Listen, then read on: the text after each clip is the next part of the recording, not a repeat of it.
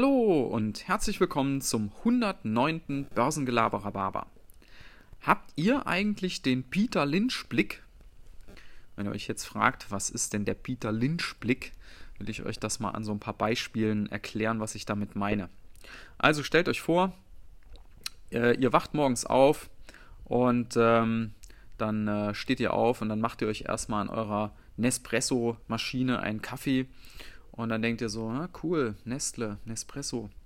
Ja, und dann ähm, geht ihr so äh, zur Post, ihr wollt was wegbringen und dann fällt euch ein, ah, die Deutsche Post, das ist doch auch ein DAX-Konzern. Direkt mal die Dividendenrendite googeln.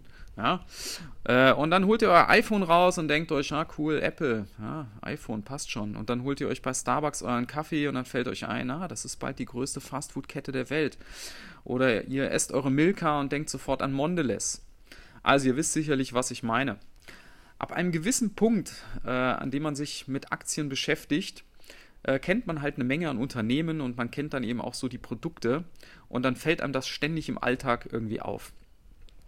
Ja, und was hat das jetzt mit diesem Peter Lynch auf sich? Also Peter Lynch war ein Fondsmanager und äh, der hat in den 70er Jahren mit 18 Millionen Dollar angefangen in diesem Fonds und äh, 12, 13 Jahre später war der auf 14 Milliarden Dollar angewachsen. Und der hat tatsächlich in diesen 13 Jahren eine unglaubliche durchschnittliche Jahresrendite von fast 30 Prozent gemacht und damit auch Warren Buffett geschlagen. Der liegt so bei ungefähr 20, 22 Prozent. Okay, fairerweise, Warren Buffett hat das über mehrere Jahrzehnte so geschafft. Ähm, aber Peter Lynch gehört äh, nichtsdestotrotz zu den erfolgreichsten Fondsmanagern aller Zeiten. So, und ähm, der hatte eben einen ganz einfachen Investmentansatz. Der hat nämlich gesagt, schau dich einfach in deinem Alltag um, schau, was du für Produkte nutzt, äh, was du konsumierst, was deine Freunde konsumieren, was die mögen. Und das sind oft die besten Investmentideen. Und du hast dazu noch den Vorteil, du verstehst dann auch das Geschäftsmodell. Ja, du weißt, was diese Unternehmen dann machen, in die du investierst, und du weißt auch, warum du in, in sie investiert hast.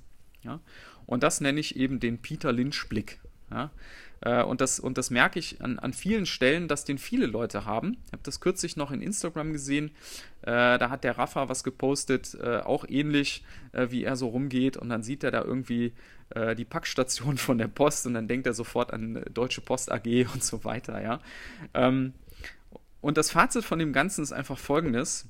Sobald man diesen Blick hat, weiß man, man ist Vollblutaktionär. Ja? Und da könnt ihr ja mal selber für euch überlegen, wie weit seid ihr da? Ja? Seid ihr schon so weit? Vielleicht auch noch nicht. Ähm, vielleicht muss man da auch gar nicht hinkommen, aber ich merke das halt bei mir auf jeden Fall. Ja, in diesem Sinne wünsche ich euch einen guten Start in die Woche mit viel Durchblick und bis dann. Ciao.